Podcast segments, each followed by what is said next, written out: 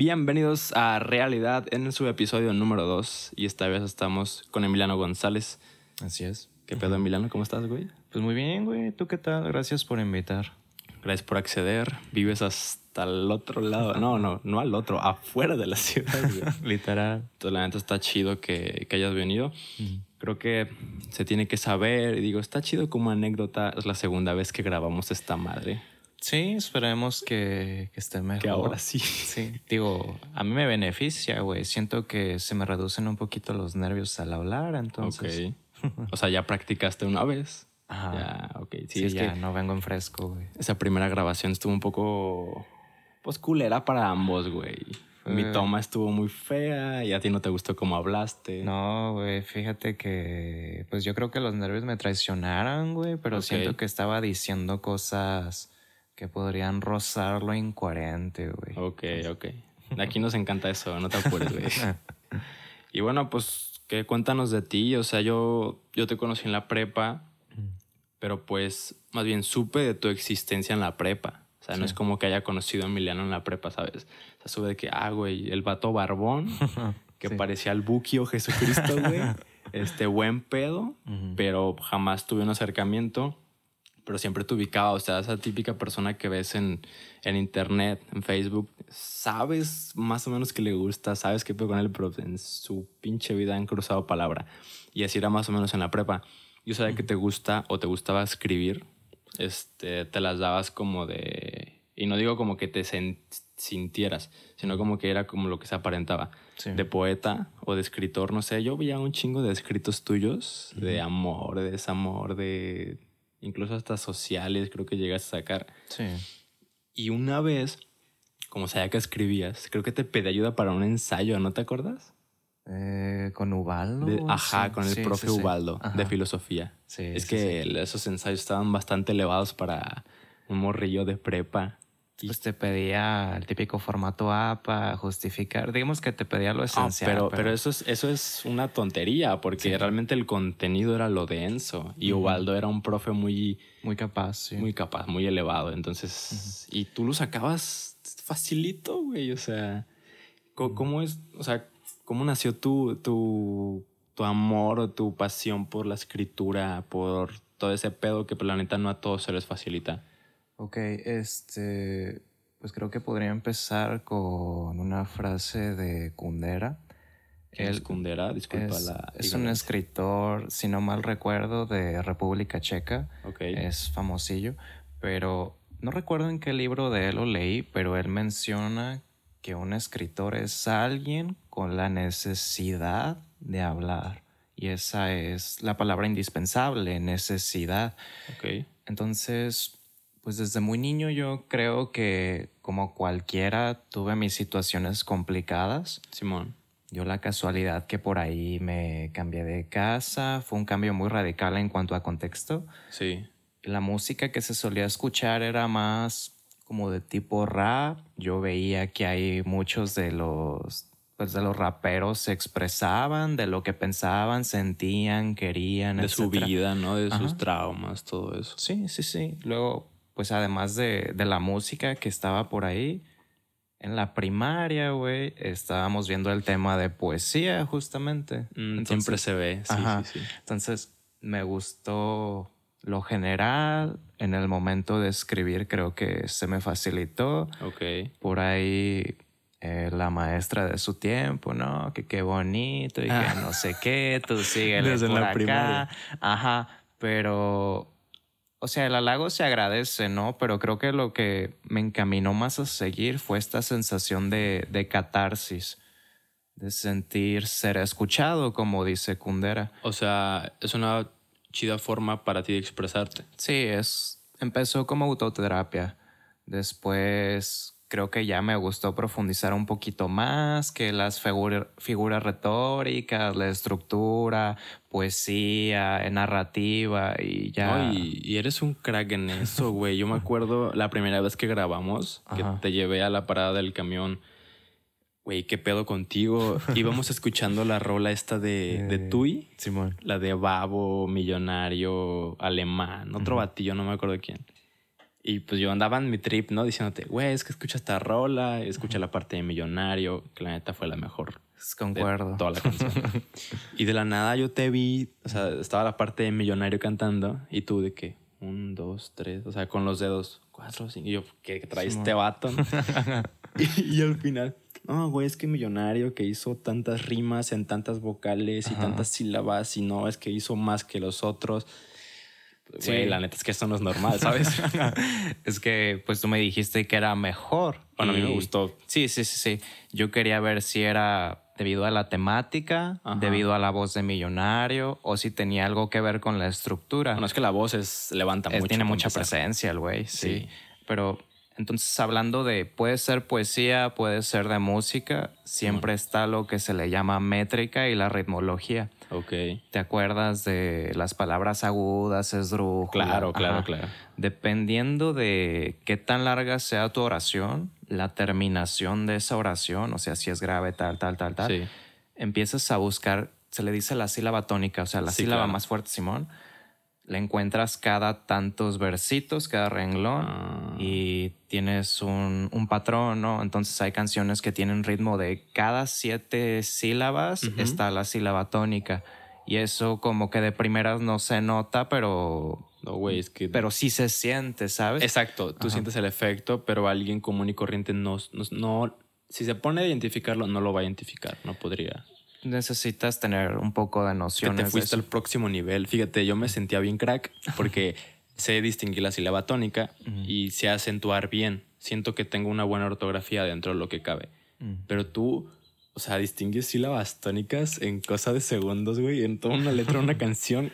Y te quedas como que este vato y su superpoder, qué pedo. Tampoco fui tan, tan preciso que digamos, pero pues me sirvió hacer un esquema general y pues quería ver qué onda con la rola. Y pues como tú dices, güey, Millonario estaba haciendo oraciones quizás hasta el doble de largas y con un ritmo más elaborado. Entonces, sí. Me latió, güey, sí, sí jala. Estuvo padre, ¿no? Y ahí se evidenció pues que mm. tienes una noción chida para la escritura. Mm. Me quedó una duda. ¿Cómo se llamaba este güey que citaste? ¿Kundra? Eh, Kundera. Kundera. Milán Kundera. O sea, su definición era que un escritor era alguien con necesidad de hablar. De ser escuchado. De ser escuchado. Y hablamos de ser escuchado como cualquier manera de percibir esa comunicación. O sea, tú me estás escuchando ahorita. Sí. Y quien esté oyendo o viendo el podcast no se escucha. pero dos saluditos. pero quien te lee también te está escuchando. Sí, porque pues el ser humano es muy complejo y tiene muchas formas de, expresarse. Ya te había mencionado la vez pasada también que hay un modelo de comunicación, se le llama de, palo alto.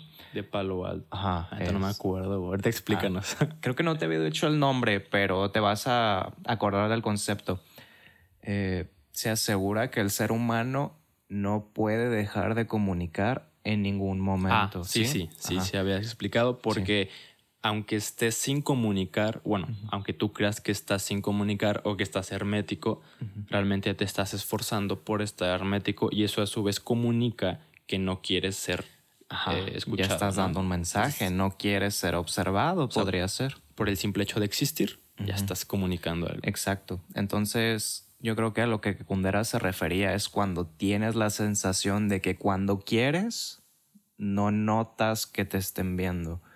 Necesitas sacar un poco de, de la emoción o percepción que tú tienes dentro. Entonces, pues lo más común es que si no lo dices con un amigo, busques las letras. Porque pues yo siento que cada escritor tiene un poco de, de exhibicionista y el lector de bullerista, güey tú escribes con, la esperanza de que alguien encuentre tu texto, que lo entienda y en cierta parte que te entienda a ti, o sea, lo que tú imaginaste o lo que tú sientes. Sí, o sea, a fin de cuentas, tú estás contando tu realidad, tú estás contando tus sentimientos, estás exhibiendo, y el otro pues es alguien que le gusta el chisme eh, de manera coloquial. O sea, sí, quieres saber qué onda contigo. Entonces, ¿Crees que se pudiera traspolar esa frase de Kundera? O bueno, sí es una frase, ¿no? A fin de cuentas. Sí, viene en un libro suyo, sí. A decir que un escritor es alguien que quiere atención. Mm, Depende el tipo de escritor, pero yo diría que en la gran mayoría sí. Ok. Es que me dio un poco de, de choque el concepto de escuchado. Digo, a fin de cuentas, pues si lees algo, pues lo estás leyendo, no lo estás escuchando. Y hay un montón de formas de, pues, de comunicar. El arte, no sé, pintado, pues también es una forma de comunicar. La música es una forma de comunicar. Los videos. El baile, otra, ¿no? todo, sí. Sí, sí, sí, o sea, hay un montón. Entonces, lo, o sea, te, te- te- como que te refugiaste en la escritura para Un poco. expresarte y luego ya, digamos que empezaste como a conceptualizar los sentimientos que traías y ya dijiste, no, pues al chile es mi forma de, de que me noten, ¿no? Mi forma Sí. de comunicar. Sí, sí, sí. Eh, ya después te digo, creo que lo concreté un poquito más y me fui al extremo, güey. Porque, O sea, pues tú sabes, cuando pasa el tiempo empiezas a analizar a tu yo del pasado y... sí, está fuerte. Güey, yo diría que era un mamador hecho y derecho, güey. Y ahorita creo que ya... Pues. Ah, gracias. Pero eh. no tiene nada de malo, güey. No sé, güey. Es que mm, yo creo que me pasé al extremo contrario de Ajá. lo voy a hacer porque es la imagen que quiero que tengas de mí. Ah. O sea, ya no por ser auténtico. Ok, Simón. ya entendí. Ajá. Y Es que- ahorita ya. Pues para mí ser mamador es simplemente darse a notar. O sea, a veces sí puedes rayar en la pedantería y eso está como que... Ay, Sí, güey, ya yo creo que ya estaba cayendo ahí, güey. Entonces. Pero eh, a fin de cuentas es como la gente se da a notar Siendo mamadora. sí, yo me acuerdo que antes subías más escritos. Sí, ahorita. Es por eso mismo, güey. Ya, pues me pongo a pensar, ¿y neta les interesa tanto? ¿O yo tengo tantas ganas de exhibir tal cosa? Pues quizá no. Hay momentos por ahí que digo, va y lo pongo, Sí. pero ya, ya no es un hábito, pues ya pasamos esa Estaba línea. más arraigado antes, ¿no? Ajá. Sí, me sigue casi- gustando, le sigo dando, pero... No, sí te he visto, he visto tus escritos. La neta no acabo todos porque están muy largos y es de, Perdón. no mames, ¿qué está diciendo? No, y no porque estén largos, a veces me pierdo. O sea, usas como mucha metáfora, usas como... Sí, el lenguaje críptico. Cuando, Críptico. Cuando están un poco complejos, tenía la intención de eso. O sea, De que no te entendieran tan fácil. ajá. O sea, si vas a entender qué quiero dar a expresar, es porque tienes el interés de descifrarlo, ¿sabes? A ver, ¿cómo, cómo, cómo? cómo? Si.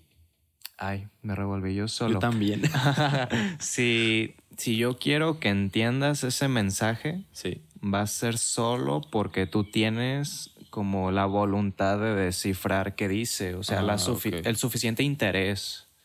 O sea, Entonces- no lo vas a dejar ahí en bandeja de plata. O sea, uno Ajá. tiene que quizá investigar un poquito más o darle varias leídas y tratar de entender. Eso, pues hablando más de mi persona, o sea, las veces que los ponía crípticos era por eso, porque había algo muy personal que quería salir, pero que no estaba tan cómodo de, oye, mira, güey, ¿sabes? Es como, como también hacerte o dar una imagen de persona interesante, ¿no crees?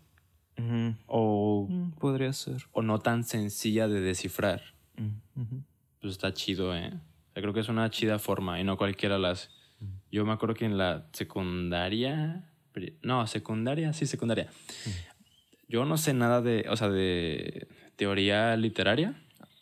Soy súper verde, güey. O sea, nada. Pero me gustaba escribir. O sea, sentía que escribiendo podía plasmar una parte chida. Y a veces también, pues, me las daba de mamón. Chavito de 13, 14 años Pasa, escribiendo pasa. escribiendo de, de temas sociales como si tuviera una mínima idea, ¿no? De lo que No, güey, y es que yo siento que a veces la, la misma sociedad te encamina a sentirte así, güey, porque generalmente alguien de, de un campo social suele ser visto como alguien muy intelectual o muy capaz. ¿Sabes? Como que desde fuera se la croman un poquito de más a ellos. Entonces tú que estás chavito, güey, y dices, ah, yo ya me estoy metiendo a temas ultra filosóficos, pues te crece, güey. Luego ves la realidad y dices, pues es más del panorama, güey, y todo es válido. Entonces bájate de humos y pues ya Sí, agarras el pedo, ¿no? ¿no? Sí, la neta sí me sentí así y era, o sea, yo tenía maestras. Siento que los maestros tienen muchos efectos en las personas. Algunos te sobajan y te trauman, sí. otros te motivan de buena manera, otros te motivan quizá de una manera un poco tóxica porque te engrandecen más de lo que eres. Entonces siento que en algún momento como que me llegó a pasar Así. De que llegaron a decir, ah, es que haces bien esto, o eres muy bueno en matemáticas, o ah, mira qué padre escrito. Me acuerdo que en el, en el primero de primaria, güey. Este, Digo, esto es como aparte. Aquí no me engrandecieron ni nada, solo me acordé de la anécdota. Me gané un concurso de, de un cuento, creo. Ah. Güey, tenía, ¿qué? ¿Seis años? No me acuerdo. Pero lo ganaste, güey. Yo a esa edad no gané ninguno, güey. Seguramente no te metiste a ninguno, güey. sí, sí, sí. ¿Sí? Sí, pero. No Ay, sé. perro. bueno, el punto es que me gané un premio bien, bien rarillo, la neta. Eh, Y sí, o sea, creo que es parte como de este sistema educativo. Bueno, es no tanto el sistema, yo creo que las personas, ¿sabes? Cada persona es un mundito. Pero sí, Sí. creo que hay profes que, que por querer hacernos el bien terminan como perjudicando un poco. Por, por esa como, o sea, le, le echan demasiada crema a los tacos, ¿sabes? Coloquialmente, a tus tacos. Sí, sí, sí, sí.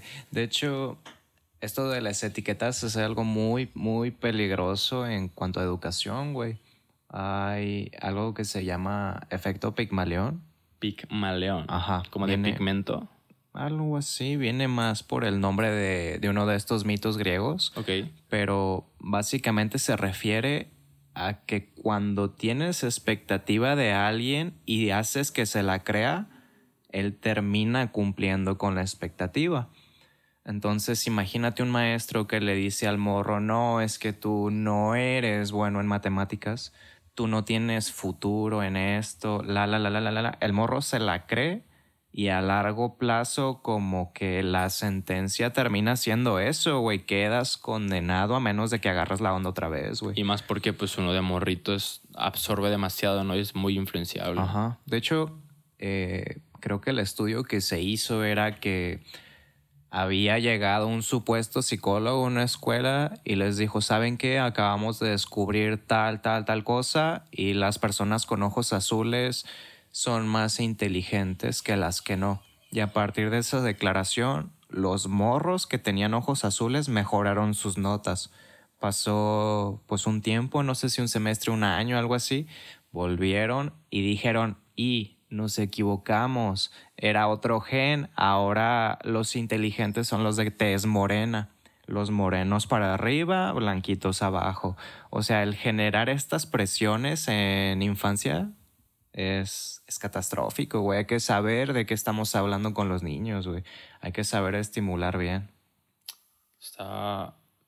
Me hace pensar bastantes cosas, la neta. O sea, si tú como niño escuchas a tu profe o escuchas a, al estudio que hizo eso, ¿no? Al, al colegio, no sé, güey, de científicos que, que hizo eso.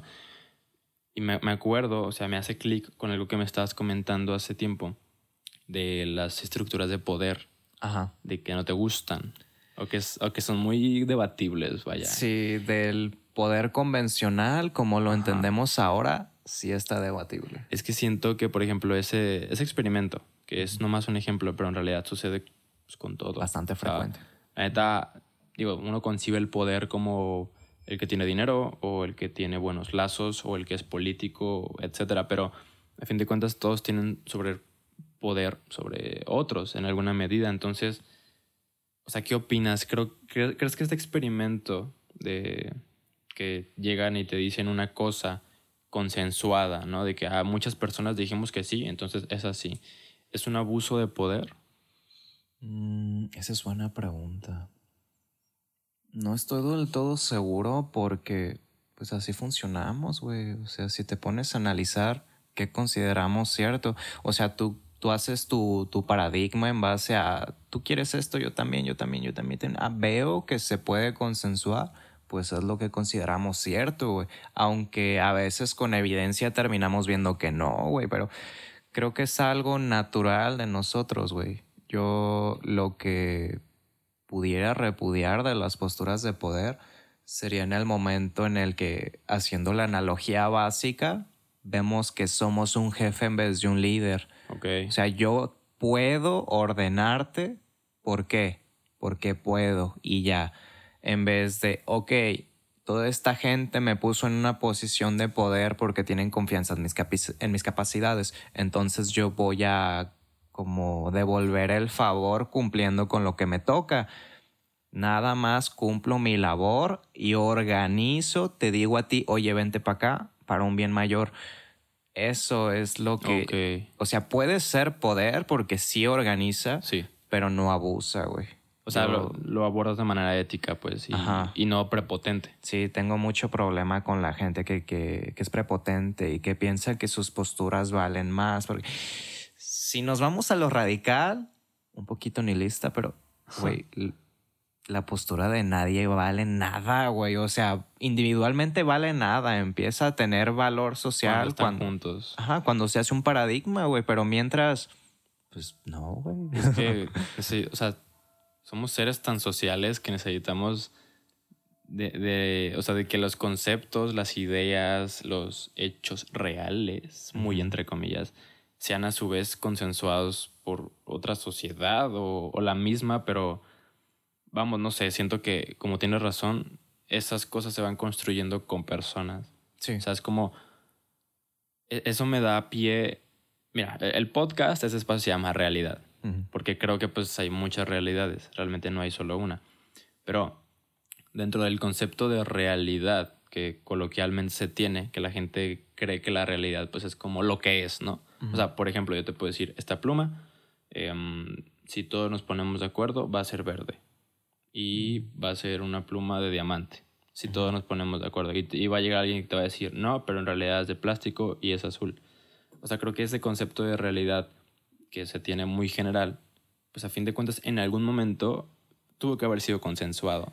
Sí, y, estoy de acuerdo con eso a medias. O sea, hay una realidad material, a mi Sí, claro. percepción. Esto en estructura de átomos, de elementos, de reacción, Es de plástico. todo, es exactamente igual independientemente de cómo lo llames. O Sí. sea, el consenso viene en el nombre. Y al utilizar el lenguaje para referirte a esto, también moldeas un poco tu mente. Por eso hay pues tanto conflicto actualmente de que tenemos que moderar lo que decimos, sí, Ujú. porque las palabras tienen una carga cultural. güey. tienen peso. Entonces, si yo le digo plástico, va a seguir siendo plástico. Si yo le digo diamante, si iniciáramos de cero, quizá no pasaría nada, pero si ya teniendo mi concepción previa del diamante le empiezo a poner así, Sí, no. ya podría interpretarse que actuaría de manera diferente y estaríamos cayendo en un engaño, güey, porque es lo mismo. güey. Sí, no cambia. Ajá. A lo que voy es que, digo, si hay como, como algo hecho, o sea, no vas a cambiar la estructura No, nuclear no. de esto, Ajá. pero a lo que voy es que siento, o sea, con lo que me estás platicando, siento que a fin de cuentas la realidad sí es un constructo social. O sea, todo lo que, que- todo lo que le da sentido es un constructo social. Esto es un micrófono, pues, no sé, en algún momento se pusieron de acuerdo para llamarlo micrófono, ¿no? O- En lo que le da sentido, sí.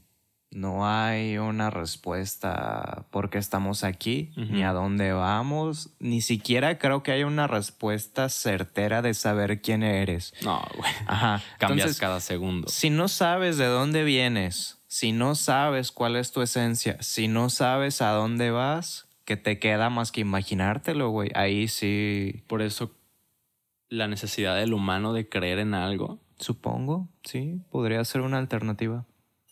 Wow. Güey, me quedó una duda, Ujú. saliendo de este tema, regresando a otro, del efecto Pigmalión, Ajá. que era donde era, era el ejemplo de los muertos del colegio, ¿no? O sea, Sí. tú llegas, eh, les platicas una realidad y se la empiezan a creer. O sea, la cosa es que se los digas, se lo crean y lo terminan haciendo. ¿Qué tan relacionado crees que esté esto con eh, la llamada ley de atracción? Y con todos estos, vamos a llamarlos coach de negocios, de vida, de emprendedor, emprendedurismo, emprendimiento, lo que sea. O sea, esta raza que te dice es que tienes que cambiar tu mindset, tienes que creértela, tienes que intentarlo, tienes que dar el siguiente paso para que puedas llegar ¿no? a cumplir tu meta, tus sueños. O sea, Sí. ¿crees que esté cargado indirectamente de, de esto, de- del efecto Pigmalión? ¿O crees que son cosas aparte o, o lo abordan mal? O sea, ¿qué, qué opinión tienes de eso? Yo diría que lo, lo abordan mal. O sea, están tomando medidas que hasta cierto punto pueden ser beneficiosas. Obviamente tienes que desarrollar tus habilidades, tienes que tener seguridad en ti mismo, Sí. tienes que tener la voluntad de trabajar. Por ese lado, va, güey, se arma. pero no es la única careta que tienes, güey. O sea, hay pues una corriente de pensamiento que se llama Dao, el daoísmo. Ah, Sí. ahorita me de Simón. eso, güey. Ajá, y pues traen mucho la postura de que somos un ente que es parte de, de todos, ¿sabes? Que hay como una energía invisible que nos une, Nos a todos. Todos somos uno. Ajá, y yo lo tomo de manera metafórica. No creo que literalmente esté esta esencia, pero sí pues- estamos conectados de cierta forma con otros, ¿no? Yo soy aparte a ti, es Ajá. notablemente. sí, pero al hablar de, de que somos un conjunto, te da el supuesto de que también, así como somos positivismo, somos negativismo en un, en un punto. Optimismo mejor, eso es otra postura filosófica. Ok. Pero así como eres bueno de ánimo, también tienes tu lado negativo, güey, y no pasa absolutamente nada. El chiste es que sepas cómo canalizar la emoción, güey, que lo, que lo positivo sea para socializar, para construir negocios, para sentirte bien, la, la, la, y que lo negativo puedan ser esas pausas en el periodo de felicidad que te permita disfrutarlo o que sea una medida de escape, güey, porque si todos, todos sufrimos en algún momento, entonces si tienes la necesidad de llorar, lloras. ¿Tiene algo de malo? No. O O la cagué en algo, ¿sientes culpa? Sí, me voy a mortificar por eso toda la vida, pues tampoco, güey. O sea, hay que saber manejar eso. Y en el coach se van al lado contrario, es que el enojo no sirve. Claro que sirve, güey. La, mm, la esencia del enojo es permitirte marcar un límite cuando te están agrediendo, güey. Ese es el sentido biológico. Eh, la tristeza es mostrar que necesitas ser ayudado, güey. Entonces, si yo suprimo estas emociones, estoy suprimiendo parte de mi persona, güey. Y a la larga eso te chinga. Y feo. y a la no tan larga. ¿eh? Sí. Sí, la neta, yo también creo que los coach. ah, Para empezar, los coach me parece una mamada. O sea, el término coach, pues. De entrenador. Necesito entrenarme en mi de, propia vida, güey. Ve con alguien especializado Sí, o con sí, mucha sí. experiencia, porque también hay gente que se hace llamar coach y ni estudios ni experiencia. Entonces, pues, dime en qué te puedo ayudar, ¿no? Pero sí creo que. Disculpen si escuchen perros. bueno, creo que. Creo que sí han, han tomado esa profesión de manera poco ética y solo persiguiendo pues el dinero, solo el persiguiendo lo que les va a traer pues vender sus cursos, ¿no? Digo, obviamente hay matices, hay coach o mentores, o como les quieras llamar, que me parecen muy buenos y que hasta puedo decir que me han ayudado, Sí. pero sí creo que muchos tienen ese... ¿Ubicas a Odín Dupeirón? Sí, él ha escuchado Es pláticas buenísimo TED suyas. Sí, tiene cosas bastante buenas. Él- o sea, ahí te va. No lo tomo a él como mentor o coach o lo que sea, pero él, está, hay una frase que me gusta mucho donde describe a muchos coach actuales y es que tienen exceso de pensamiento mágico pendejo.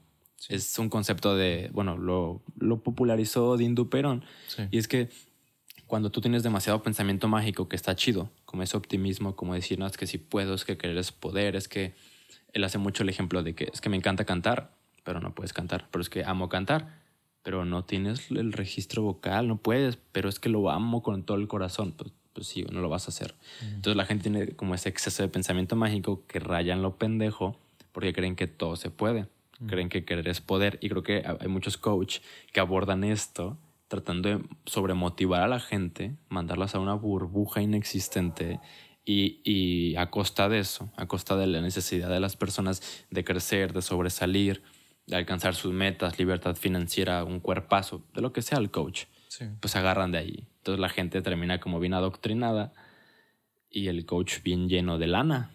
Sí, es que muchas veces se, se alimentan de personas con necesidad emocional. No tienen muy claro a dónde ir, se sienten perdidas, desesperanzadas.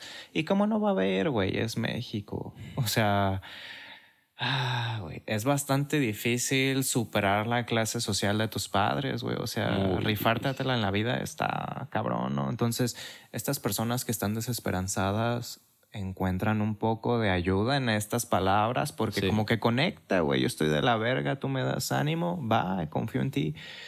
Los, los haces lucrarse y después cuando te estabilizas ves el choque de la realidad de que no es tan sencillo como te lo hicieron ver, güey. Nada y luego sencillo. hay casos más graves, güey, como tú dices, se adoctrinan y se quedan con ese pensamiento. O sea, la sociedad te dice capital es igual a poder, poder es libertad, ser libertad es ser libre. Entonces haces toda esta cadenita, güey, y tú lo que buscas para empezar es tener feria, güey. A veces con tantas ganas que las demás de la cadena se te olvidan. Hay maneras de ser libre sin dinero, güey. Y ¿Crees? sí, hacer lo que tú quieras esencialmente es ser libre. O sea, Esencialmente. Sí, entonces a veces nos hacen creer que el dinero es la única manera de ser completamente libre, güey. Estas personas se quedan con eso o también te venden la idea, es que tener un cuerpo torneado es la única manera de ser sano. Mm. Pues puedes estar en tu peso ideal, tener músculo normal y ya, güey, puedes estar sano. Pero es que no me veo tan bien. ¿Y quieres verte también? Si la respuesta es sí, pregúntate por qué, güey para saciar a otros y lo que esperan o porque verdaderamente quieres estar así, güey. Y ese es el problema, güey. Y también, pues junta todo esto con la hipercomunicación, güey, un chingo de redes sociales, te están prácticamente viendo a cada rato, güey. Y uno también se presta, ¿no? Es que si no compartes algo, en internet estás muerto, güey. O sea, si yo no subo una historia en seis meses, la gente no va a saber de mí, güey. Necesitas estar actualizando relativamente frecuente. Más ahorita que en teoría estamos alejados, ¿no? Eh, pues esta visión aumenta la presión, güey. Y pues hay estudios que indican que, que hay personas que terminan siendo narcisistas, que terminan siendo histriónicas, que es querer aparentar demasiado algo que no son. Hay mucho índice de depresión, güey, de, de burnout, que es cuando te exiges tanto hasta que tu cuerpo ya no rinde. Sí, te quemas, güey. Ajá. Y pues sí, güey. O sea, tanto trastornos psicológicos como problemas médicos a causa de, de estas ideas exageradas. Otra, otra cosita que dice el DAO es que pues tienes que vivir con sencillez y saber marcar límite. ¿Quieres hacer? Hazlo. ¿Quieres trabajar? Hazlo. Pero también deja esta pequeña porción de no hacer nada, güey. A veces las conexiones están tan cabronas, güey, que tienes la suerte de que se te resuelve el pedo, güey. Y a mí me ha tocado. O sea, a veces me exijo tanto, güey, me, quiebro la- me quiebro la cabeza y digo, ¿qué vergas voy a hacer, güey? Y cuando estoy frito, güey, me quedo sin hacer nada, güey, así de... Y ya, como que pensar frío otra vez me encamina, güey, y digo, ah, pues era por aquí, güey. Te reinicias, Sí. literal. Sí, sí, sí. ¿Tú crees, güey, que todo esta como sobreexige, auto-sobreexigencia de las personas, cargada, no sé, de personalidades que ven en internet, coach o gente que, nació en cuna de oro y te está diciendo, yo te enseño a alcanzar tus sueños? ¿Crees que todo eso, mm, de manera general o de manera, digamos, mm, palpable, o sea, muy evidente, haya o está incrementando los trastornos mentales? Sí, sí, sí, sí, sí. Como te dije, ya hay índices de depresión mayores actualmente que hace 20, 30 años. Hay más tasa de suicidios, hay esta necesidad de, de histrionismo, de aparentar, el narcisismo, el burnout, güey. Sí, la salud mental está en declive, güey. Y si juntas todo con el aislamiento, puta, güey, No, esta salgamos. pandemia sí vino a movernos toda la realidad que tenemos planteada. Nos cayó como niño al dedo, dice. No, no, no, No es cierto, no es cierto. Aquí Emiliano acaba de citar al flamante presidente de los Estados Unidos mexicanos. No fue ni más ni menos, fue frase de nuestro presidente. No sé la verdad en qué le haya caído como al nido, anillo al dedo.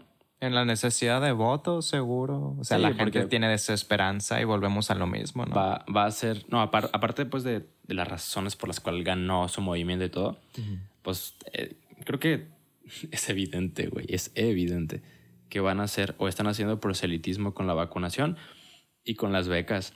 Sí. O sea, imagínate, digo, tampoco quiero tocar mucho el tema político, güey, pero pues como que se están tardando muy estratégicamente en la repartición de vacunas.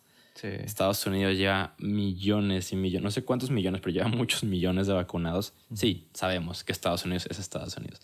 pero aquí llevamos muy poquitas y casualmente están llegando más y más y pues estamos en año de elecciones y ya casi son las elecciones intermedias. Sí, Y aparte las becas. ¿A ti te dan beca, güey? Eh, la tramité, güey, y sí me fijé porque creo que la primera vez que hice trámite fue como en quinto, sexto de prepa, güey. Entonces, pues llegaba a cierta cifra de feria, ¿no?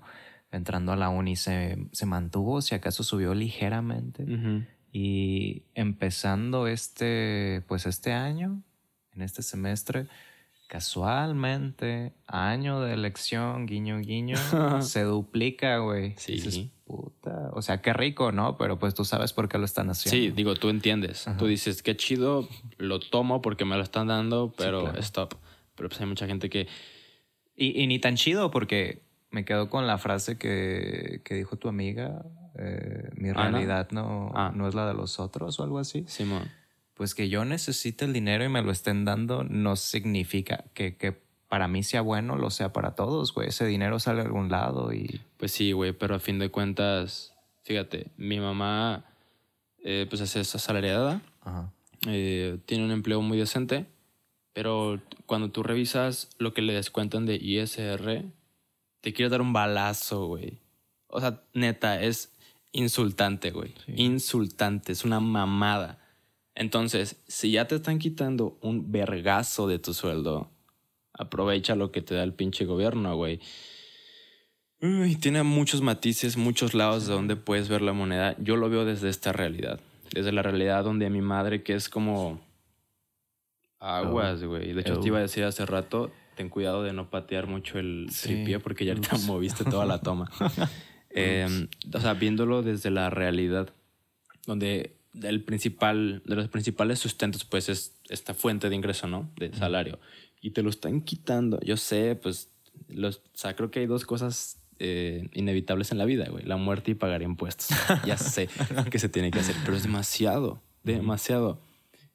Y luego sales a las calles y ves, pues, que no se ven reflejados tus impuestos ahí, porque no todos los pagan. Entonces, viéndolo desde ahí, eh, a mi hermana le llega la beca. Y pues digo, yo digo, mi mamá le dice, mi papá le dice, tómala, ahórrala, gástala, lo que quieras, son los impuestos de tu madre. O sea, Técnicamente... nos están regresando un es poquito, nuestro. aprovecha. Y digo, la neta no, no somos muy partidarios del movimiento actual en gobierno, pero pues así son las cosas, güey. Y si yo no tomo, si mi hermana no toma la beca, alguien de los que esté trabajando ahí la va a cobrar. No la van a regresar al, al gobierno, ¿sabes? Sí. Entonces, y creo que falta un poquito de contexto. Creo que ahorita todos los que nos escuchan son de México, pero si alguien no es de México y llega a escuchar esto, estamos hablando de un programa social que inició con el nuevo presidente en 2018, donde pues básicamente se apoyan a un montón de jóvenes, no a todos, pero sí millones, millones de jóvenes que estudian y que no estudian y les dan un apoyo, creo que era bimestral, ¿no? ¿Cada cuánto les daban? En teoría es bimestral, pero la práctica llega a fin de semestre, güey. Sí, es un desmadre en la Sí. práctica, pero la crítica vino porque pues en año de elecciones creo que lo están lo están o sea, lo están juntando todo, ¿no? Están duplicándolo o triplicándolo Duplicando. el apoyo. Y no mames, imagínate que a un universitario le lleguen 12 mil pesos. Eh, con Mil, la... 1100, no, no, qué pendejo, güey. Como 500, 600 dólares. Wow, güey, en México es mucho, ¿eh? Sí, güey. En México es... Te puede incluso ayudar a, a literal hacer un negocio chico, güey. aquí. Sí. Pagas renta de dos meses de un depa chiquito, eh, comes Sí. mucho. En 12,000 Estados. Unidos quizás sea una miseria, pero aquí vale. En Estados Unidos eso lo ganas en una semana en un empleo muy, muy, muy abajo. Pero bueno, ya dejemos lo político. Para eso vendrá otra persona. Sí, esperamos Otro- que, el- que él pueda, güey. El próximo realidad va a venir eh, Luis Zamora, un politólogo. Bueno, va a ser politólogo, sí, ¿no? proceso, Está estudiando ciencias políticas, algo así. Entonces, con él vamos a poder platicar chingón de todo eso. La neta, siento que más que plática va a ser como cátedra, güey. Ese vato está muy... Está pesado, Sí, sí. está pesado. Sí, sí, sí. Pero pues bueno, eso ya le va a tocar a él. Y, güey, te quería preguntar. Digo, creo que se vuelve un poquito como a esto que hablamos sobre la prepotencia de las personas, sobre los coaches, todo eso, pero es que es un tema pues que está un poco latente y actual. eh, viste el debate, ¿no? De Carlos Muñoz y Diego Rusarín. Sarín, sí, sí, sí, sí. Eh, Creo que tu mirada ya dice mucho. Güey, es que pues un amigo, güey, está hablando con él por WhatsApp y me dice, güey, yo vi que a Carlos Muñoz y fue de, pues, sale con el doctor Big, ¿no? En un video de Ajá. dieta de emprendedor o algo así, Simón. ah, sí, güey, sí es él. Me manda un link de la nada, güey, pero no me llegó con previsualización ni nada. El puro link, las letritas azules. ok. Digo, ¿qué pedo? Le pico, güey. Ya ves que te sale una, una imagen mientras se procesa el video, güey. Me sale la cara de Rusarín y dije, no, sentenciado, güey, cogido al 100, güey.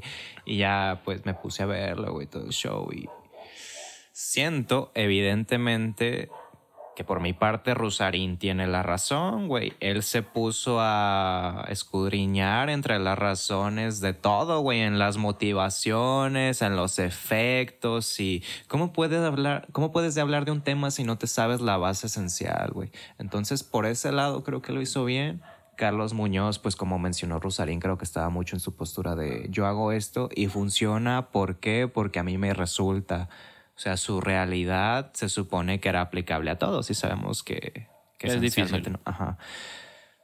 Pero, pero, eh, hubo un problema por ahí, güey. Carlos Muñoz quería hablar exclusivamente de la práctica y Rusarín exageró y habló demasiado de la base.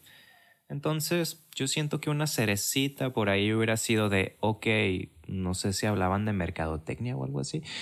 Rosarín decía, es la, la esencia de quererte vender más entregando menos o algo por el estilo. Ajá. O sea, eh, Rusarín plantea que la mercadotecnia te ofrece de más Ajá. y te da de menos. Sí, entonces, si esa es tu premisa y tu definición, obviamente es válida y yo creo que estoy de acuerdo en un 70-80% con él en eso.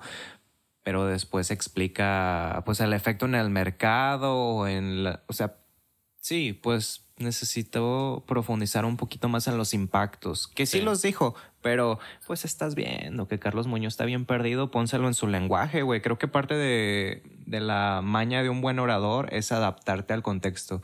O sea, seguir diciendo lo que tú crees, pero usando las palabras adecuadas, güey. Sí. Como lo que te decía tu comparson, güey. O sea, si no entiendes un tema co- como para explicárselo a un niño de cinco años, No lo entiendes. no, no lo entiendes. Y quizás sí lo entiendes, pero te está faltando el paso más importante que es transmitirlo. Y es que de qué te Ajá. sirve el conocimiento si está encriptado en, en ti. Sí, güey? sí, sí, güey. O sea, el conocimiento es para que se divulgue y para que se haga una realidad, güey. Si no pasa de ti, no, no, no, no funciona, güey. No, pues de qué. Ajá. La neta, digo, mira, yo no lo vi completo. Ajá. No, no he tenido chance, pero sí vi fragmentos. Y con eso, con base a lo que tú me platicas, con base a todos los comentarios que he leído en internet, la neta es que por cómo se desenvolvió el, el debate, el claro ganador fue Diego, güey, fue Rusarín. Obvio, creo que no, no hay quien te pueda decir que no sustentado, pero, o sea, ganó el debate que Rusarín abordó bien, lo llevó a su terreno, porque se lo trajo Sí, se lo trajo completamente a su completamente. terreno, güey. No llegó al punto medio. No había ningún punto medio, no sé el, el trasfondo del debate, no sé quién invitó a quién, no sé, o Tengo sea, entendido que Carlos invitó a Rusarín y pues hubo un par de comentarios que no me agradaron, güey, de, de lo que te, bueno, de lo que hablábamos de- del éxito. ¿de qué? Carlos Muñoz decía que Rusarín era mediocre Ajá. porque no tenía el suficiente número de seguidores.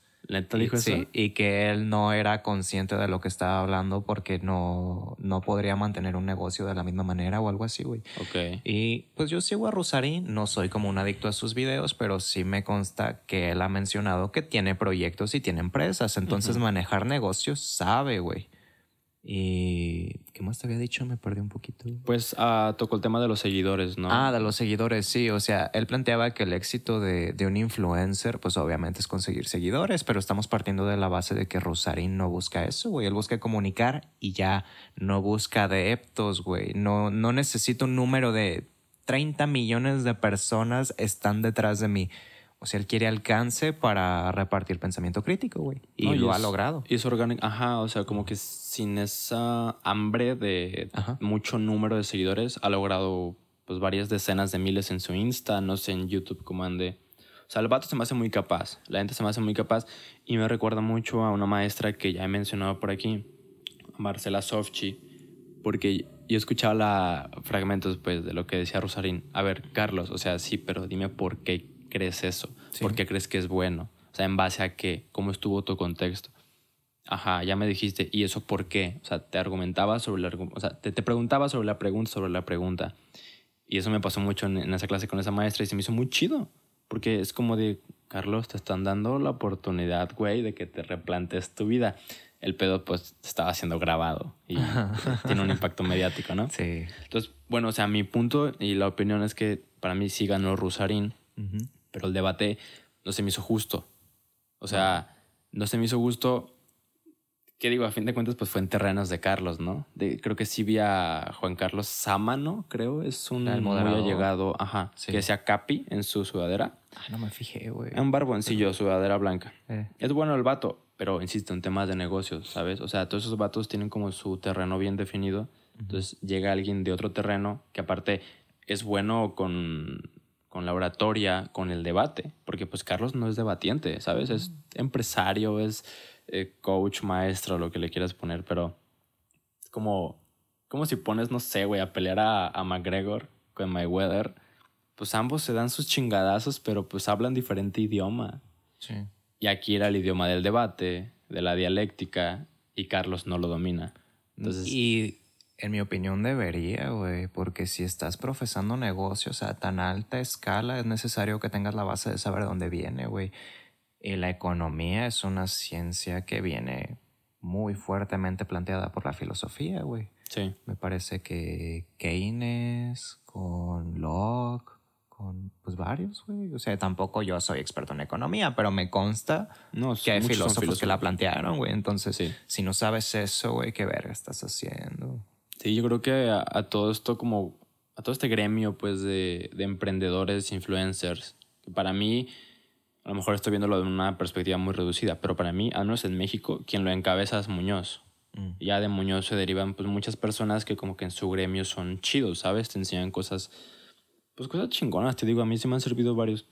Pero el punto es que sí creo que les, les falta como humanizar un poco, ¿sabes? Sí. Como bajarse a la tierra y decir, a ver, ¿qué pedo? Mi fórmula me salió chingona, soy millonario, me salió muy perro, trabajo muy, muy duro, pero no sirve para todos exactamente igual. Entonces, pues está chido como ir llenándote pues de otras perspectivas, leyendo a diferentes autores. A lo mejor una plática con Rusarín le hubiese servido demasiado, con un poco más de mente abierta y sin cámara. Porque pues a nadie le gusta... Sin cámara, yo creo que incluso se hubiera puesto más agresivo, pero ¿Crees? pues es presentimiento mío, güey. Es que, pues, escuchándolo sí tenía como que conductillas por ahí muy, pues a mi parecer, prepotentes. Sí, O sea, bueno, güey, no lo viste completo, ¿verdad? Dices. no, completo no. Mencionó en una parte de que él quería tener el funeral más grande del mundo o algo ¿Quién? así. Carlos Muñoz, güey. Sí, porque se supone que cada persona que él ayudó va a dar un dólar Sí. y aparte de ese dólar se va a hacer el funeral. Dime tú si eso no suena como querer ser una deidad, güey. Toda la raza que yo ayudé me va a pagar a mí para tener el funeral más grande de todo el puto mundo, güey. Sí lo había escuchado, no en el debate, porque es algo que ya ha venido diciendo desde No, hace pero, tiempo. güey, suena sectario, güey, no sé, yo rendirle tributo a un dios, no mames, o sea, está bien que ayudes y todo, y se pone en cuestión también eso, güey, pero... Yo creí que hablabas de Rusarín, güey. No, de, de que Rusarín no rayaba en la prepotencia. Ah, bueno, también tiene sus cositas, güey. Yo creo que se le subió el humo también de tener el poder del conocimiento, que es otra vertiente, pero no quita que sepa de qué está hablando, güey. Sí, no. No tiene tacto al decir las cosas, a veces, pero sabe. O sea, lo que está diciendo no es que sea irreal, güey. Sí. No te puedo decir mucho, no lo vi completo. Pero sí, digamos, los fragmentos que vi, pues te plasman quién es Rosarín. Además, yo de Rosarín ya lo había pues visto en. Creo que lo vi en un creativo de Roberto. Ahí, donde ahí fue donde lo conocí. Yo también, sí. Ni, ni sabía de su vida, no sabía qué fue con él. Y ya luego, pues checando su Insta, sí, a veces sale con videos en Farid. No, con Farid. Entonces, está chido el vato, pero sí se me hizo un debate muy debatible. Sí. o sea, muy.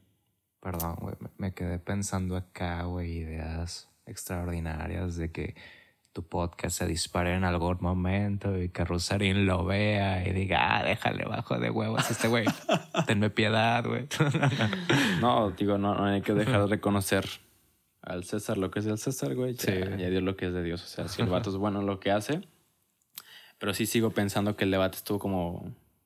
O sea, si no sabes debatir, pues no debatas. Sí, uno estuvo muy trucha y el otro pues muy cruel, podría decirse, güey. no, lo equilibró, güey. Sí, estuvo ahí. No le dio chancita. Faltó como un acuerdo previo. Digo, al fin el debate pues es espontáneo. Pero, o sea, así como por ejemplo en los podcasts, güey, pues siempre se platica antes, ¿no? Como de, a ver, güey, pues, ¿para dónde va, no? ¿Qué, ¿De qué hablamos? ¿Qué pedo? Simón.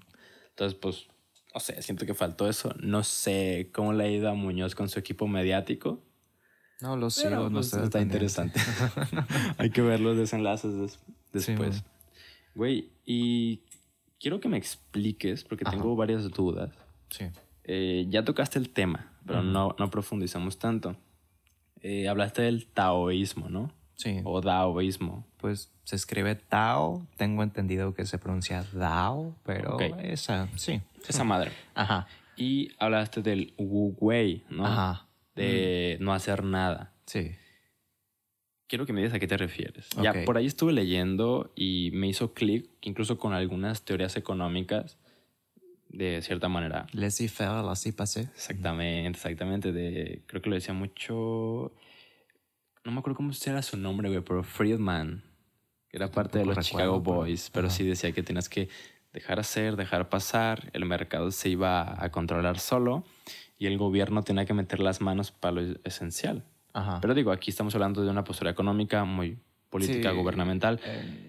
En, economía no sé hasta qué punto funciona, pero como perspectiva de vida, y ni siquiera al pie de la letra, güey. No, en economía no funciona, güey. No. El mercado no se puede regular solo, es imposible que se La mano invisible no existe. No, no, no, Es obvio. Pero bueno, ¿a qué te refieres con, o sea, con eso de no hacer nada? ¿Cómo lo tomas tú, pues? Bueno, primero tendría que explicarte qué es el DAO, así como bien. Ok, a ver, explícame. Y se refiere a, es una filosofía barra religión asiática, china creo, que expresa que todos somos parte de un todo, como ya te había dicho, hay una energía que nos conecta. Entonces, partiendo de esta base, los principios fundamentales es que no vivas exclusivamente para ti, sino también para el otro. Entonces, desde ahí ya hay como cierta cooperación, conexión y empatía que a mí me agrada, güey.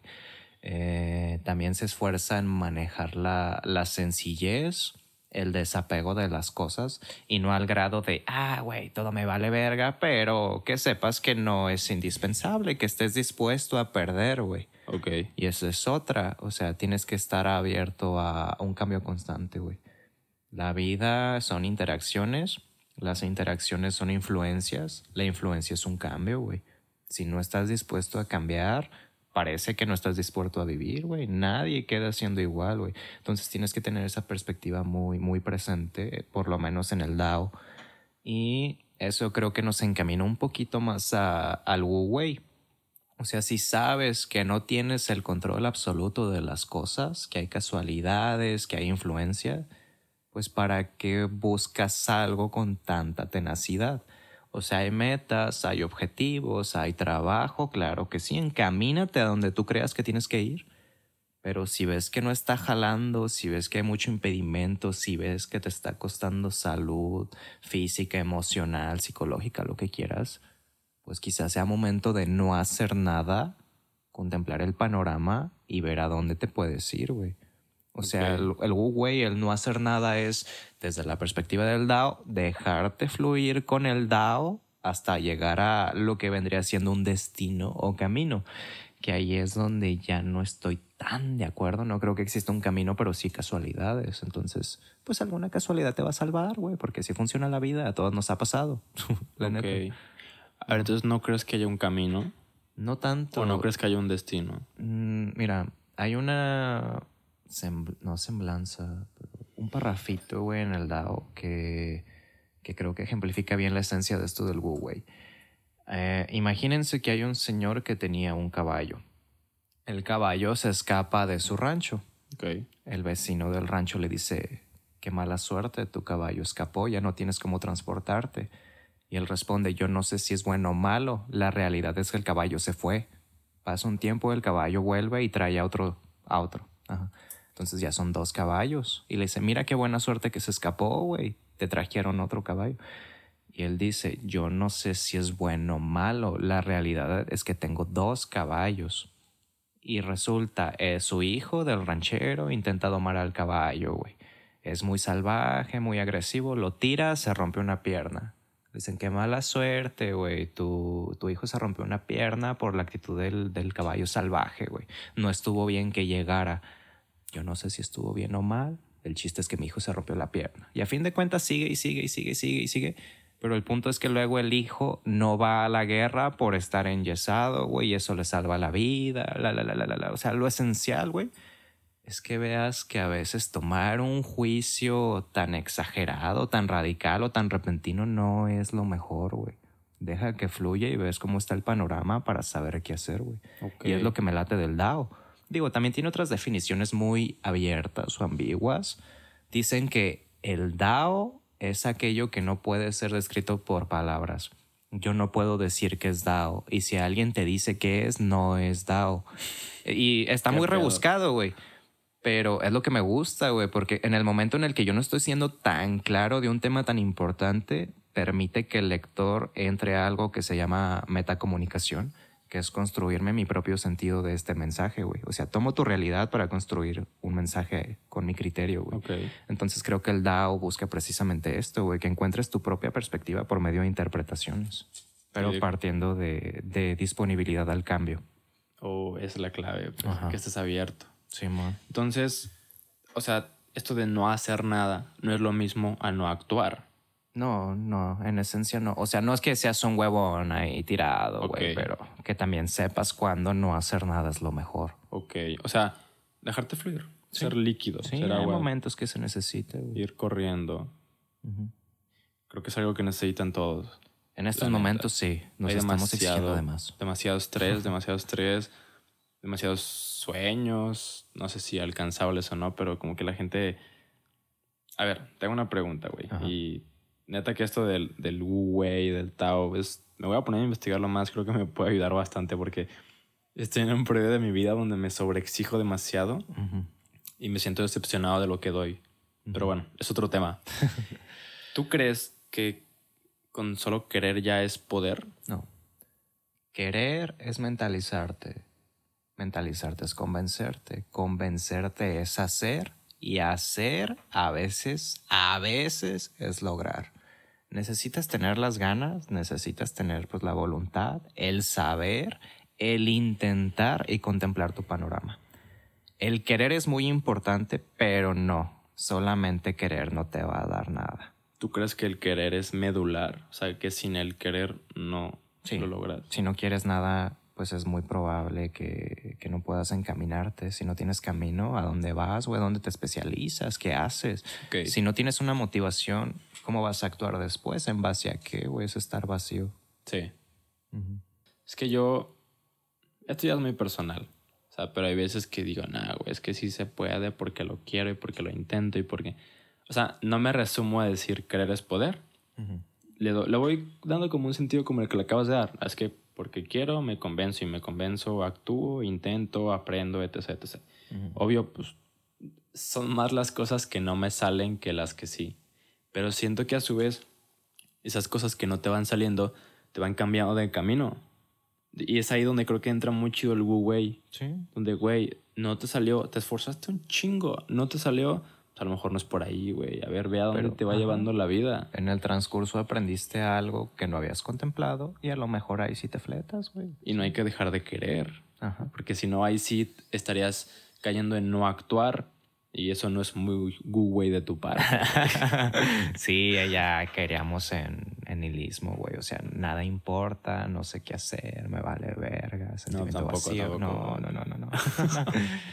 sí.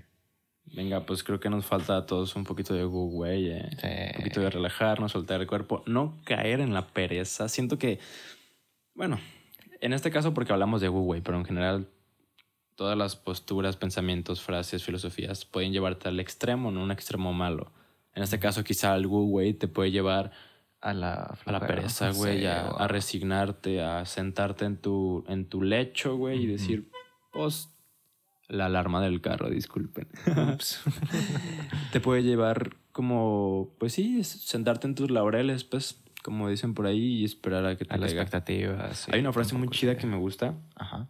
que, pues, creo que la puedo, se puede adaptar un poquito a esto de no hacer nada. Al menos en mi mente sí. Y dice que a Dios rogando y con el mazo dando, güey. Creo que ya la mencioné en Arson en algún capítulo. Pero, o sea, de que reces, si te da fuerza a rezar, le pidas a Dios que te salga bien los planes, que te dé sabiduría, lo que sea. Pero a la vez tú estés pues, dándole con el mazo, Ah, trabajes, sí, ¿sabes? sí, sí. O sea, no te quedes sentadito, güey, con la mano estirada diciendo, no, pues es que quiero lo que sea. Sí, no Por ser favor, atenido, sí. Eso será no hacer nada. Ajá. Digo, no actuar. Ese es un güey exagerado, güey. Y, y no hacer nada sería para mí ese como de, sí, ruégale a Dios, Mm. pero pues a la par, inténtale, ábrete camino. No, Sí. no esperes que se te abra solo. Sí, sí, sí. Eso. Bueno, es que podríamos entrar en un tema muy pesado, güey. Sobre, Sobre el mundo material, el de las ideas. Ya nos iríamos al año, pero no, güey. Si quieres, saca otro. mejor te invito para, Para- para otra realidad, güey. Pues si quieres, sí, yo estoy dispuesto. Pues mira, la neta ahorita por el tiempo, Ajá. creo que ya vamos a cerrar, güey. Ok. Vamos a ir cerrando. Pero, bueno, las puertas las tienes abiertas, güey. Gracias. Las puertas las tienes abiertas. Es que cambié el, el tiempo de las palabras. Eh, temas tienes un chingo, güey. O sea, la neta es que, pues, dentro de tu, tu realidad, Sí, eres, de- eres alguien interesante, entonces tienes tema, pues tienes con Pues- queso. Gracias por pensarlo. Yo creo que tengo una perspectiva similar a la de tu programa. A mí, pues desde niño me ha gustado como ver otras realidades y tratar de acoplar algo a la mía. Entonces, por eso psicología, por eso escribir, intento checar un poco de todos y ver qué, qué hay para aprender. Está muy interesante, güey. Nomás no te vuelvas loco. Ups, Y ya luego, fallé. luego de conocer tanto, Mm, te puedes como abrumar, ¿no? sí, pues, por eso el Google fue de te necesito. Es lo chido, agarrar lo que te sirva de las posturas filosóficas y... Ahorita quiero nihilismo, ahorita quiero, güey, ahorita quiero valemadrismo, no Sí, sé, güey. hay que experimentar un poco, ¿no? Sí, está chido ser flexibles, ser líquidos, pues. Mm, Pues bueno, güey, creo que aquí le vamos a dejar por ahora. Ok. Neta me gustó la plática, estuvo chida, se bueno, desarrolló bueno. chido. Espero que les haya gustado, todos los oyentes. eh, Iba a decir. No, no, no, iba a decir como. Iba a decir visionarios, güey. Porque nos están viendo, pero nada que ver. O sea, o sea, todos los que nos están viendo, los que están escuchando. Ajá. Si están viendo esto en YouTube, pues qué chingón, gracias. Ah, estaría chido que dejaran un poco de sus posturas en los comentarios, su respectivo like, creo yo. Sí. Apoyen un poquito el contenido si les gusta. Exacto, o sea, no les voy a decir, por favor, suscríbete, por favor, comenta. Pero si te gustó, estaría chido que lo hicieras. Porque si te gustó, o sea, el, el objetivo de todo, todo esto, pues es que la gente comparta, ¿sabes? Yo sé que a veces da un poco de hueva, pues decir, ay, miren, vean esto, me gustó el podcast en tus perfiles, como de no quieres que la gente sepa. O simplemente no quieres, güey. Pero una manera chida, darle like, suscribirte al canal y comentar algo. Porque a fin de cuentas YouTube se va a encargar de compartir eso por ti. Si Aunque- tú haces eso. También nos sobra si algún amigo suyo dicen este tema le puede interesar. Ah, sí, está chido. Si creen que esto le puede ayudar a alguien, compártalo. Y pues ya saben, si les gustó genuinamente el contenido, apóyenlo. Es bastante sencillo, no les toma mucho tiempo. Si no les gustó, denle dislike. Siéntanse abiertos, eh, libres de hacerlo. O sea, neta, Qué huevos, güey. Qué huevos. no, al chile reporten el video si creen que no debería estar. Pero pues quiero que salga maduro, ¿sabes? Sí, tampoco Imagínate, güey. Ah, güey, dijo que lo reportáramos. Le No, cerraron el canal. No mames, qué, qué trágico. No, pero pues si les gustó, denle like. Si no, no les gustó, denle dislike. Si me quieren explicar por qué les gustó o por qué no les gustó, también. Y para los escuchas de Spotify, gracias por, bueno, en sí para todos, gracias por dedicarnos esta hora de su vida. Emiliano, muy amable por dedicarme esta hora de tu vida, güey. Programa, Neta. ya sabes. Gracias, creo que sí salió chido. Espero que les haya ayudado. Y nos vemos en Realidad 3. creo que ya sé quién va a ser el invitado, pero pues para no regarla mejor, que, es- que parezca sorpresa. pues nada, güey, muchas gracias. A Buen ti. podcast y nos vemos en la próxima semana, Realidad 3 o el próximo Realidad que veas. Redes sociales en la descripción. La- ¿Dejo las tuyas? pues, no sé. Si alguien quiere conversar después más en privado, está bien. Arre, pues les voy a dejar donde pueden contactar a Emiliano y ahí nos vemos.